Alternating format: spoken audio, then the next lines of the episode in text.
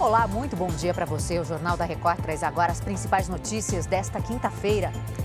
Polícia Rodoviária Federal reforça a fiscalização nas estradas durante feriado prolongado.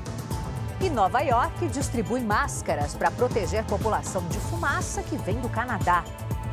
Agora, no Jornal da Record.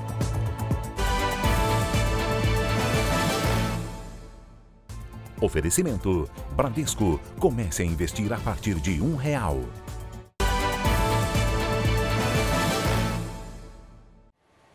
Causa do feriado prolongado, a Polícia Rodoviária Federal deu início a uma operação nas rodovias de todo o país. Os motoristas devem ficar atentos para evitar multas. O repórter Bruno Piscinato está aqui com a gente, traz as informações. Oi, Bruno.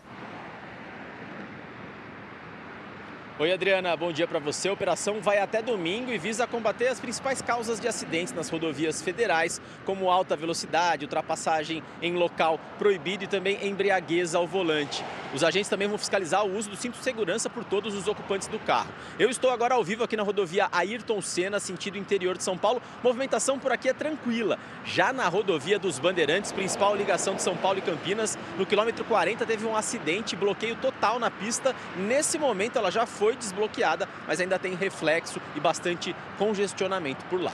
Adriana. Sempre importante essa operação da Polícia Rodoviária Federal, né, Bruno? Obrigada pelas informações.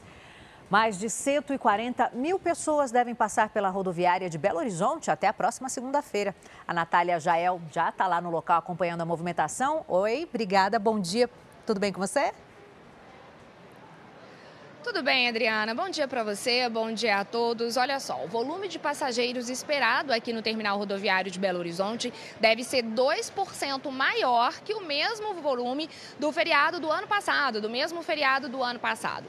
Devem, são esperadas aqui 3 mil embarques e um volume de 72 mil passageiros embarcando. O número de chegada é de quase o mesmo. Cerca de 63 mil pessoas devem desembarcar por aqui. Neste Neste momento, o fluxo de passageiros aqui na rodoviária começa a ficar intenso, principalmente nessa área de espera aqui. A maior movimentação, Adriana, deve ser registrada no domingo, na volta do feriado.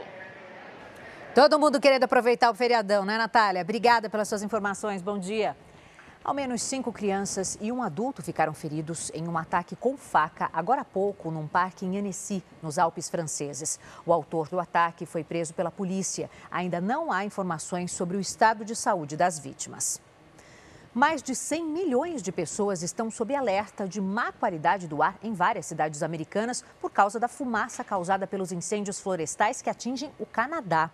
Em Nova York, região mais afetada, as autoridades vão fornecer a partir de hoje cerca de um milhão de máscaras para a população.